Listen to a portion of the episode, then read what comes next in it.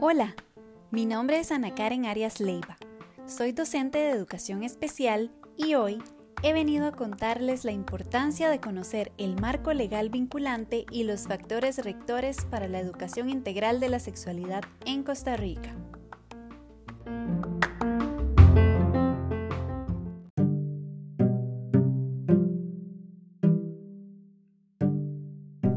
En el 2017 entró en vigencia el Programa de Estudios de Educación para la Afectividad y Sexualidad Integral, el cual busca que las personas puedan vivir la afectividad y la sexualidad con plenitud, placer, seguridad y responsabilidad en cada una de sus etapas de desarrollo.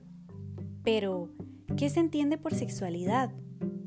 Bueno, la sexualidad es una experiencia humana que se expresa y se transforma en escenarios sociales, culturales e históricos. Desde esta perspectiva, no se reduce la genitalidad, sino a muchas otras experiencias de interacción humana.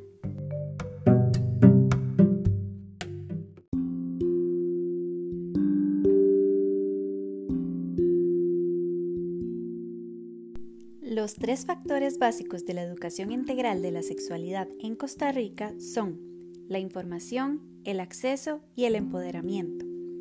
En este programa, tanto la metodología como la evaluación se basan en la participación y la colaboración, por lo que el conocimiento se construye de manera conjunta entre la persona docente y el estudiantado, a través de discusiones y actividades dinámicas.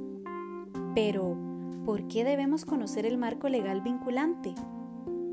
Las personas docentes sabemos que la información proporciona conocimiento y el conocimiento favorece el desarrollo económico, social y cultural de nuestra sociedad. Por lo tanto, si deseamos ejercer nuestra labor desde un enfoque de derechos, debemos estar al margen de toda la información implicada. Los enfoques del programa de educación para la afectividad y sexualidad son el enfoque de derechos humanos, el de diversidad, el de interculturalidad, el generacional contextual, el enfoque de género y el de la educación inclusiva. Dichos enfoques incluyen instrumentos jurídicos esenciales para la protección de los derechos de las personas estudiantes,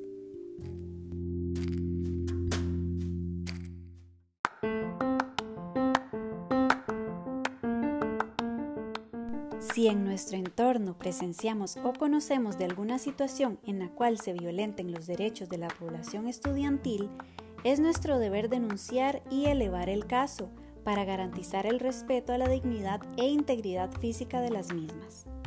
El conocimiento del marco legal nos brinda el poder para llevar a cabo un debido proceso y así mantener la justicia desde nuestra labor docente.